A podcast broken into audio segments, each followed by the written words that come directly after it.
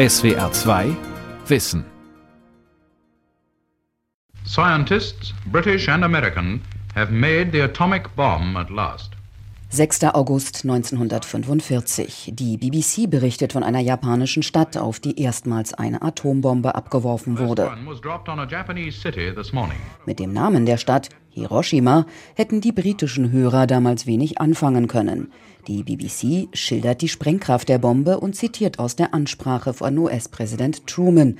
Über die Opfer verliert der Sprecher kein Wort. In Europa ist der Krieg zu diesem Zeitpunkt vorbei, Hitler tot und Deutschlands Kapitulation unterzeichnet. Doch im Pazifik vergingen weitere drei Monate und erst nach dem Abwurf der zweiten Atombombe auf Nagasaki gab auch Japan auf. Die Atombombe, ursprünglich als Waffe gegen Hitler-Deutschland geplant, zerstört zwei Städte und das Selbstvertrauen einer Nation auf der anderen Seite der Welt. Hiroshima, wie die Atombombe bis heute nachwirkt. Von Katrin Erdmann.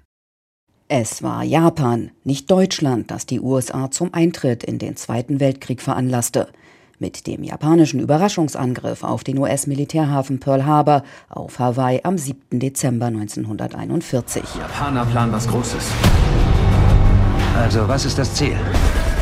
Ein halbes Jahr später, 1942, die Schlacht um die Midway-Inseln im Pazifik, 2019 verfilmt von Roland Emmerich. Das Atoll liegt zwischen Hawaii und Japan. Diesmal sind die USA vorbereitet. Sie haben vorher alles mitgehört. Charlton Heston und Robert Mitchum in dem Klassiker von 1976. Schlacht um Midway ist die Geschichte der Leute, die diese Insel zum Wendepunkt des Krieges im Pazifik werden ließen.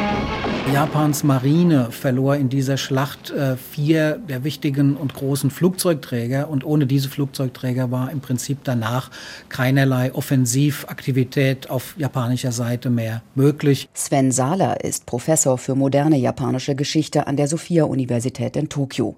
Vielen Japanern in der Marine, sagt er, war bereits vor dem Krieg klar, dass man gegen die Amerikaner keine Chance habe. Doch kapitulieren wollte Japans Kaiser noch längst nicht. Die USA hingegen, ermutigt durch den Erfolg von Midway, beginnen ihre Strategie des Inselspringens, also Insel für Insel zu erobern. Eine der grausamsten Schlachten ist die um die Marianeninsel Saipan im Sommer 44. Die USA testen dabei ihre neuen Langstreckenbomber. Auf japanischer Seite sterben mehr als 20.000 Soldaten und Zivilisten. Allein 5000 Menschen springen aus Angst davor, in US-amerikanische Gefangenschaft zu geraten, familienweise von einem Felsen, der noch heute die Todesklippe genannt wird. Auf US-amerikanischer Seite lassen 3000 Soldaten ihr Leben.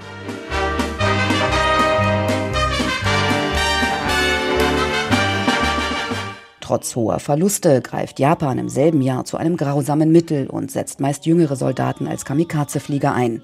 Welche Strategie dahinter stand, dazu gibt es viele Erklärungen, sagt Historiker Sven Sahler. Eine rationale Erklärung ist, dass gerade die Marine 1944 kaum mehr fähige äh, Piloten hatte und dass die Piloten es mit keinem amerikanischen Piloten im Luftkampf aufnehmen konnte, so dass nur noch diese Selbstmordangriffe sich in den Gegner hineinstürzen, überhaupt erfolgversprechend waren. Die Idee dazu hat Vizeadmiral Onishi. Vielleicht, so seine These, wollte er dem Kaiser mit diesem Schritt die ausweglose Lage des Landes verdeutlichen. Es kam dann zu der tragischen Reaktion, dass der Kaiser allerdings äh, beeindruckt war und einen Dankesbrief an Onishi schrieb, den er dann seinen Piloten vorlas. Und als er diesen Dankesbrief äh, vorlas, wurde er gefilmt und er sieht wirklich alles andere als begeistert, geschweige denn fanatisch aus. Er spricht sehr abgehackt, ähm, sehr unkonzentriert. Er räuspert sich bei jedem zweiten Wort. Er spricht sehr, mit sehr wenig Selbstbewusstsein.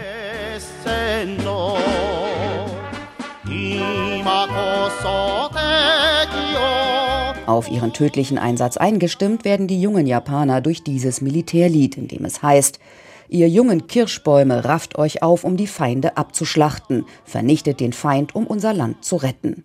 Nach Angaben der US-Armee kommen durch die Kamikaze-Flieger 10.000 Soldaten ums Leben. Unter den 3.000 japanischen Opfern ist auch Vizeadmiral Onishi. Im März 45 warnt ein Radiosprecher die Bevölkerung vor dem Luftangriff auf Tokio. Hier die Aufnahme aus einem Privatarchiv. Die Amerikaner bombardieren die Stadt viele Male. Bei dem größten Angriff sterben 100.000 Menschen, mehr als eine Million werden verletzt. Periskopfilm veröffentlicht später die Dokumentation Target Tokio, also Ziel Tokio, kommentiert vom früheren US-Präsidenten Ronald Reagan. Die Angriffe auf Tokio als Antwort auf Pearl Harbor. Man habe es nicht auf die Stadt abgesehen, sondern auf ein strategisch wichtiges Ziel. In den Vororten von Tokio befindet sich der große Nakajima Flugzeugbauer. Worauf wartet ihr? Die Schlacht um Japan hat begonnen. Volldampf voraus. Shizoko Nishio hat am 10. März Geburtstag. 1945 wird sie sechs Jahre alt und erlebt den Angriff in einem Bunker mitten in Tokio mit knapp 70 anderen Müttern und Kindern. Ich erinnere mich immer noch an die Stimmen junger Mütter und ihrer Kinder, die von draußen gegen die eiserne Bunkertür geschlagen und gerufen haben, bitte lassen Sie uns auch rein. Aber keiner wollte während der Angriffe die Tür aufmachen. Als wir dann am nächsten Morgen nach draußen getreten sind, lagen viele Tote vor der Tür. Das waren die, die wir nicht reingelassen haben. Ein Trauma für das Mädchen, das sie jahrelang verfolgen wird. Vor 20 Jahren erst hat sie erstmals öffentlich über ihre Erlebnisse gesprochen. Heute berichtet sie Schulkindern im Luftangriffsmuseum von Tokio darüber. Hiroto Hishima arbeitet dort und zeigt auf einer Karte, warum es so viele Opfer gab. Imperial Palace. Tokyo Station. Königspalast, der Hauptbahnhof und vieles mehr. Die Brandbomben fallen mitten ins dicht besiedelte Herz der Stadt und setzen die Holzhäuser in Flammen. Aber es lag auch daran, dass der Bevölkerung per Gesetz die Flucht verboten war. Die Menschen mussten stattdessen die Flammen löschen. Das Luftangriffsmuseum ein unscheinbarer Backsteinbau im Osten der Hauptstadt gelegen, existiert erst seit 2002 und ist komplett aus Spenden finanziert und hat es schwer, den Betrieb aufrechtzuerhalten. Die Ausstellung ist schlicht und wenig anregend, verdient aber unbedingt einen zweiten Blick, denn sie unterscheidet sich in einer Sache erheblich von vielen anderen. Museumsleiter Yutaka Yoshida. Wir versuchen, den wahren Sachverhalt des Krieges darzustellen. Wir zeigen auch Bilder von den damals in Japan lebenden Koreanern und im Erdgeschoss erfährt man auch etwas über die in Japan festgenommenen und misshandelten US-amerikanischen Piloten, die damals die Bomben abgeworfen haben.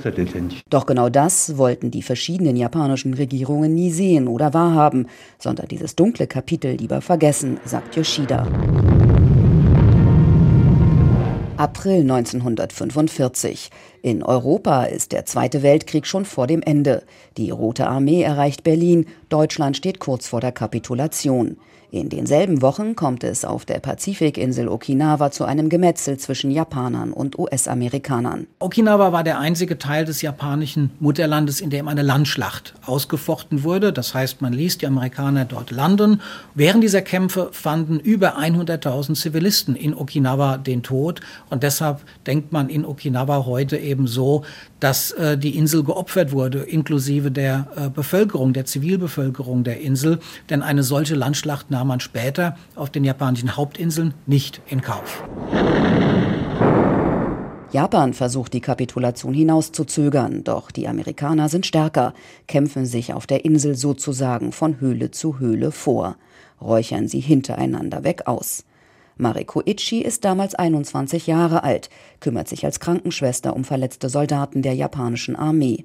In einer Doku des japanischen Senders NHK erinnert sie sich. Die Menschen verbrannten bei lebendigem Leib. Sie schrien, es ist heiß, da brennt was bei mir und starben. Wir sahen das und sagten uns, in einigen Stunden wird das Gleiche bei uns passieren. Einige Zivilisten werden von den japanischen Truppen sogar zum kollektiven Suizid gezwungen. Insgesamt sterben bei der Schlacht um Okinawa innerhalb nur eines Monats mehr als 200.000 Menschen. Trotz der hohen Verluste. Japan gibt noch immer nicht auf. Auf der Potsdamer Konferenz Ende Juli 1945 lehnt der Kaiser eine Kapitulation ab.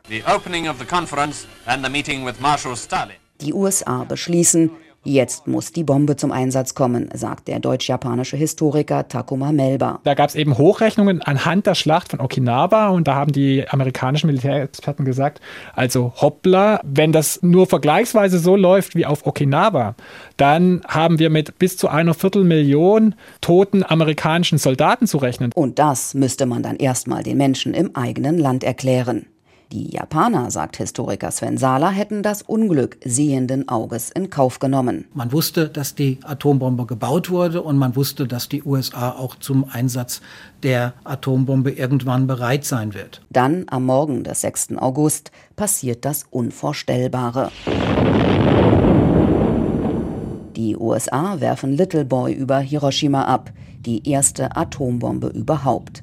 Den Ton hat der TV-Sender NHK nachgestellt. US-Präsident Harry Truman. A short time ago, an American airplane dropped one bomb on Hiroshima. Otto Hahn, der Entdecker der Kernspaltung, ist zu diesem Zeitpunkt in englischer Kriegsgefangenschaft. Er erfährt von den Atombombenabwürfen auf Hiroshima und drei Tage später auf Nagasaki von einem englischen Offizier. Und meine Reaktion war natürlich die, dass ich gesagt habe, das ist ja schrecklich. 100.000 unschuldige Japaner, die können doch nichts dafür. Das habe ich damals auch noch gesagt. Das hat mir dann der Engländer gesagt. We don't mind about 100.000 Japs if we save one of our people. So ungefähr hat der Mann gesprochen. Habe gesagt, uns stören die 100.000 Japaner gar nicht, wenn die rumkommen. Wenn wir nur ein oder zwei unserer Engländer retten, dann ist das schon gut. We don't mind about 100.000 Japs, hat der Mann gesagt. Über die Zahl der Toten gibt es unterschiedliche Angaben. Viele Quellen nennen für Hiroshima 140.000 und für Nagasaki bis zu 80.000 Opfer, die sofort ums Leben kommen. Tausende sterben später an den Folgen. In Hiroshima erinnert der weitläufige und wunderschön angelegte Friedenspark an das Unglück. Umgeben von einem kleinen Lotusblumenteich steht in einem Rondell die Friedensglocke. Jeder kann sie mit einem Holzbock schlagen, dann schallt es dumpf durch das satte Grün. Am südlichen Ende des Parks befindet sich das Friedensgedächtnismuseum. Das Museum wurde vergangenes Jahr umgestaltet. Es konzentriert sich jetzt mehr auf die Geschichten der Opfer. Bevor man durch einen langen dunklen Gang zu diesem Teil der Ausstellung läuft, zeigt ein animiertes Modell die Zerstörung der Stadt. Erst liegt alles ganz friedlich da, dann blitzt es kurz und Hiroshima liegt in Schutt und Asche. Shuichi Kato ist seit fünf Jahren stellvertretender Direktor. An einem Freitagabend nimmt er sich mehr als zwei Stunden Zeit für eine private Führung. Vom Tag des Bombenabwurfs auf Hiroshima gibt es nur zwei Fotos, erzählt er, aufgenommen gegen 11 Uhr morgens, drei Stunden nach dem Unglück. Obwohl unscharf, lassen sie das Grauen erahnen. Bei einigen Opfern sehen die Haare aus, als hätten sie den Finger in die Steckdose gesteckt. Eine Mutter hält etwas Dunkles im Arm. Es ist ihr totes Kind. Einer anderen Frau scheint es den Rock verbrannt zu haben. Ein falscher Eindruck, sagt Kato. Das, was ihr dort am Bein herunterhängt, ist ihre verbrannte Haut. Durch die Explosion und die enorme Hitze hat sie sich abgeschält.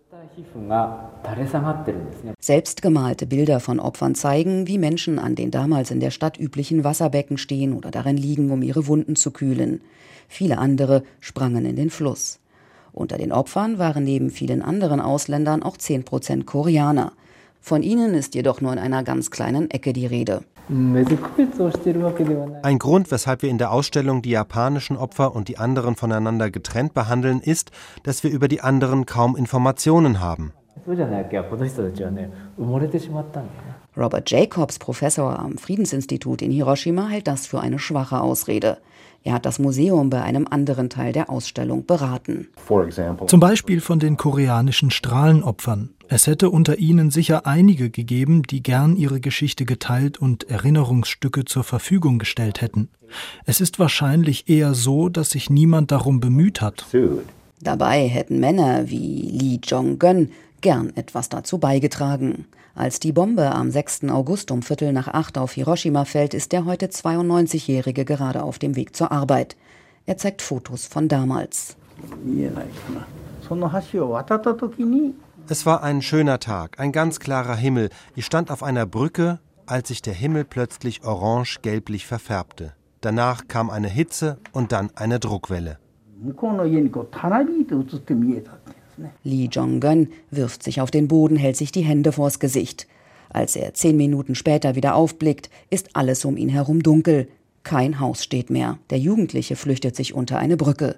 Die Menschen sind in Aufruhr, wissen nicht, was passiert ist, bis einer von einer neuartigen Waffe spricht. Ein Mann hat dann zu mir gesagt, dein Gesicht ist ganz rot und verbrannt, und erst da habe ich einen Schmerz gespürt. Der gesamte Teil meines Körpers, der nicht von Kleidung bedeckt war, war verbrannt.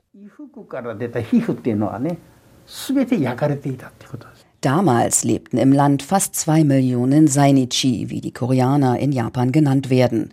Für die hohe Zahl gibt es drei Gründe, erklärt Agota Duro von der Hiroshima-Universität. Die erste ist die Kolonialisierung Koreas durch Japan 1910. Im Zuge dessen hatte die japanische Regierung einige sehr strenge wirtschaftliche Maßnahmen ergriffen. Dazu gehörte die Enteignung von Farmland. Wer keinen Eigentumsnachweis bringen konnte, dessen Land wurde konfisziert und den Menschen damit die Lebensgrundlage entzogen. Einige entschieden sich deshalb nach Japan zu gehen. Sie hatten keine andere Wahl. Viele Koreaner gehörten der verbotenen Unabhängigkeitsbewegung an und tauchten ausgerechnet in Japan unter. Und eine dritte Gruppe sind Zwangsarbeiter. Die wurden vor allem 1944 und 1945 als Arbeitskräfte gebraucht, als Japan kurz vor der Kapitulation stand und nahezu alle männlichen Japaner im Krieg eingesetzt waren. Die Südkoreaner wurden dann zur Zwangsarbeit nach Japan gebracht. Die Bombenabwürfe sind für südkoreanische Hibakusha, Hibakusha bedeutet Strahlenopfer, eine doppelte Bürde. Schon vorher werden sie heftig diskriminiert, nun kommt noch die Stigmatisierung dazu. Kim Jin-ho ist beim Unglück noch im Mutterleib. Erst als Jugendlicher erfährt er von seinen Schwestern, dass er ein Strahlenopfer ist. Doch schon vorher, berichtet er, wird er als Ausländer heftig von den japanischen Kindern angefeindet. Es fing in der Grundschule an und ging bis zur Mittelschule. Ich wurde dauernd von den japanischen Schülern gehänselt, Dummkopf genannt. Wir waren für sie Barbaren und schmutzig. Die, die schwächer waren, sind daran zerbrochen. Die Stärkeren haben versucht, sich zu wehren, sodass es immer wieder zu Konflikten kam. Da ist doch sicher die eine oder andere Faust geflogen. Kim wird sehr ernst. Natürlich hat man sich dann auch mal geprügelt, aber vor allem das Denken der Kinder hat sich verändert. Wir haben uns immer wieder gefragt, warum haben mich meine Eltern als koreanisches und nicht als japanisches Kind geboren? Dieses Gefühl kennt auch Lee Jong-gun. Der 92-Jährige, der mit seinem Strohhut, Schal und Spitzbart heute geradezu dandyhaft mit leichtem Schritt daherkommt, hat sich erst vor acht Jahren als Koreaner zu erkennen gegeben. Bis dahin hieß er Masaichi Egawa, ein Name, dem ihm die Japaner zugewiesen hatten. Aus Angst vor weiterer Diskriminierung kam es mir überhaupt nicht in den Sinn, meinen koreanischen Namen zu verwenden, sondern ich wollte als Japaner wahrgenommen werden. Erst auf der Reise mit dem Peaceboat habe ich mich geoutet und zu meiner wahren Identität gefunden. Das Peaceboat ist eine weltweite NGO mit Sitz in Japan. Auf Reisen quer durch die Welt setzt sich die Organisation unter anderem für Frieden ein. Trotz aller Diskriminierungen, der japanische Staat, sagt Lee, habe ihn anstandslos als Strahlenopfer anerkannt und ebenso entschädigt wie die Japaner. Lee hat die südkoreanische Staatsangehörigkeit. Das macht vieles einfacher. Kim Jin-ho hingegen hat, obwohl seine Eltern geografisch aus dem Süden kamen, seit 1972 den nordkoreanischen Pass. Fast 40 Jahre war der 74-jährige Präsident eines vom kommunistischen Regime finanzierten Vereins. In dem Büro im Westen Hiroshimas hängen natürlich Fotos der ewigen und großartigen Führer Kim Il-sung und Kim Jong-il an der Wand. Kim ist eine Art Halbkommunist, denn leben wollte und will er nicht in Nordkorea. Und als Opfer eines Atombombenangriffs steht er dem Rüstungsprogramm des Landes eher distanziert gegenüber. Unabhängig von Nordkorea bin ich grundsätzlich gegen alle atomaren Waffen. Nach den Atombombenabwürfen sind schätzungsweise 2000 Opfer nach Nordkorea ausgewandert. Heute lebt davon noch etwa jeder Zehnte, schätzt Kim. Ihre Lage sei desolat, sagt der 74-Jährige. Das Gesundheitssystem in Nordkorea ist natürlich nicht so gut wie das japanische. Das bedeutet, dass viele medizinische Untersuchungen nicht gemacht werden können, die Versorgung schlecht und im Ergebnis die Sterberate höher ist. Es gibt nicht viele Hibakusha, die sehr alt werden. Schuld daran ist aus Kims Sicht die japanische Regierung, die Nordkoreaner nicht entschädigt. Yuko Takahashi hat an der Universität von Kyushu über koreanische Atombombenopfer promoviert. Anfang des Jahrtausends, vor 20 Jahren, gab es noch einen Austausch zwischen nordkoreanischen und japanischen Ärzten. Doch dann kommt der 11. September 2001. Nordkorea gehört jetzt zu der Achse des Bösen und auch andere Wunden der gemeinsamen Geschichte brechen wieder auf. Obwohl der oberste Gerichtshof 2015 entschieden hat, dass Japan für Arztkosten aller Hibakusha, egal wo sie leben, aufkommen muss, ist bisher nichts passiert.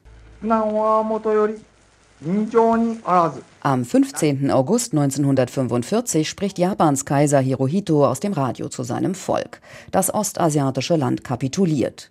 Doch das nicht nur wegen der zweiten Atombombe, sagt Historiker Sven Sala von der Sophia-Universität in Tokio, sondern vor allem wegen des Kriegseintritts Russlands. Viele Historiker, auch gerade in Japan, betonen heute, dass das fast äh, ein wichtigerer Punkt gewesen sei als die Atombomben. Denn für die Besatzungszeit Japans erwartete man sich in Japans Eliten von der Sowjetunion natürlich eine noch harschere Besatzungspolitik als von den USA. In Japan ist der 15. August ein Gedenktag. Dabei müsste der eigentlich am 2. September sein, sagt der Historiker, denn erst da wurde die Kapitulationsurkunde unterzeichnet. Mit dem Friedensvertrag von San Francisco endet 1952 die Besatzung durch die USA. Die Aufarbeitung des Krieges ist bis heute ein schwieriges Thema.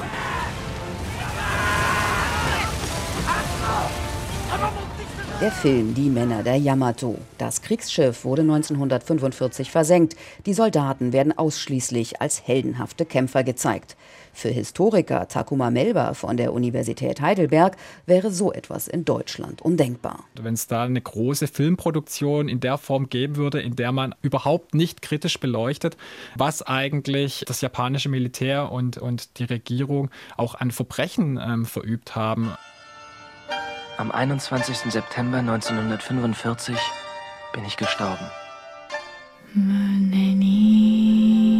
Stattdessen werde ein Opfermythos kreiert, der auch häufig auf die junge Generation abzielt. Hochwertig produzierte Zeichentrickfilme wie Barfuß durch Hiroshima oder In This Corner of the World aus dem Jahr 2016. Gerade bei den jungen Leuten müsse man mit einer wirklichen Aufarbeitung beginnen, findet er. Doch anders als in Deutschland spiele der Zweite Weltkrieg gerade in der Schule kaum eine Rolle. Man fokussiert da eben auf die Modernisierung Japans und auf das Kaiserreich und unter Meiji und so weiter und so fort.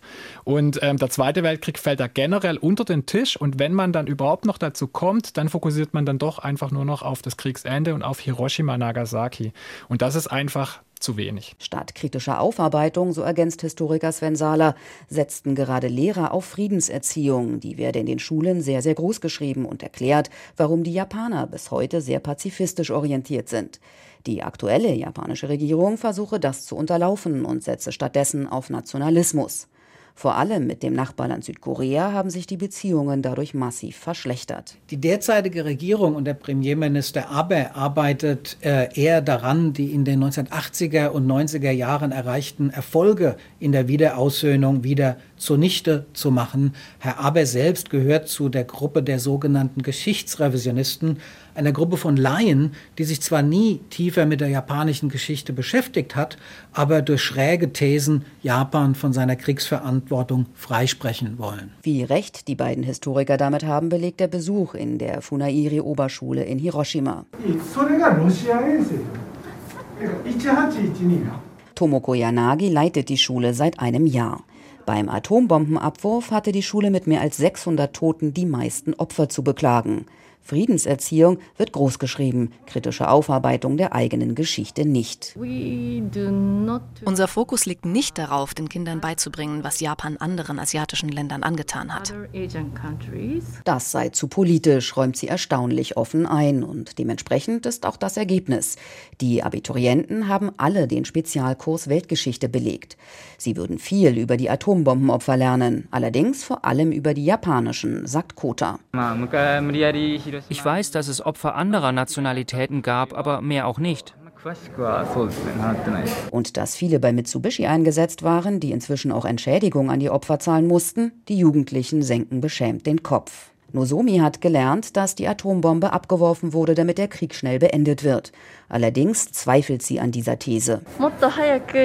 Japan hätte den Abwurf verhindern können, wenn es schneller kapituliert hätte. Zu dem Zeitpunkt war es ja so, dass die amerikanischen Streitkräfte das Land bereits zur See und zu Land geschlagen hatten und die Niederlage absehbar war. Die Abiturienten wissen wenig, doch die vorab eingereichten Fragen der deutschen Journalistin haben ihnen zumindest einen Anstoß gegeben. Minami sagt, die Rolle Japans als Aggressor wird im Unterricht überhaupt nicht gelehrt. Das Opferbewusstsein ist deshalb, anders als das Täterbewusstsein, sehr stark ausgeprägt. Doch jetzt sehe man zum ersten Mal auch die ausländische Perspektive. Dafür seien sie dankbar. Allerdings ist fraglich, wie weit sich wirklich etwas ändern kann. So kommen bisher ausschließlich japanische Strahlenopfer an die Schule, um über ihre Erlebnisse zu berichten. Mal südkoreanische einzuladen, das sei Musukashi. Schwierig, sagt Direktorin Yanagi mit sichtlichem Bedauern. Doch selbst wenn sich Japan nur als Opfer sieht, hat das Land doch eine Verantwortung, der es gerecht werden müsse, findet Schülerin Nozomi. Japan sollte sich wesentlich mehr für eine atomwaffenfreie Welt einsetzen und auch den Atomwaffenverbotsvertrag unterschreiben. Gerade weil Japan als einziges Land unter der Atombombe gelitten hat, kommt ihm eine besonders wichtige Rolle zu. Doch die Zentralregierung in Tokio unter dem rechtskonservativen Regierungschef Shinzo Abe will die guten Beziehungen mit den USA nicht gefährden, denn beide Seiten verbindet ein Sicherheitsvertrag, der für Japan Schutz bedeutet. Das Verhalten der Regierung in Tokio ist dabei ambivalent. Auf der einen Seite propagiert man eine friedliche Welt, andererseits begann das Land Ende der 60er Jahre eine geheime Nuklearpolitik. Sie wurde zwar nie gesetzlich verankert, aber darin setzt Japan auf technologische Abschreckung. Also dass es theoretisch Atomwaffen bauen könnte. Hideyuki Ban ist einer von drei Direktoren des City Nuclear Information Centers in Tokio, eine Anti-Atomkraft-NGO. Der 67-Jährige ist einer der besten Kenner der japanischen Atompolitik. Es würde zwar zu internationaler Kritik führen, wenn Japan eine Atombombe hätte, deshalb argumentiert das Land damit, dass es Plutonium zur Friedenssicherung besitzt. Aber zugleich will es immer in der Lage sein, eine Bombe bauen zu können. Technisch, sagt der Atomexperte und Gegner Ban, besitze Japan auf jeden Fall die Fähigkeit, Atombomben zu bauen. Mit der Menge des Plutoniums wären es bis zu 6000. Die Welt verstehen. Jeden Tag. SWR2 Wissen. Manuskripte und weiterführende Informationen zu unserem Podcast und den einzelnen Folgen gibt es unter swr2wissen.de.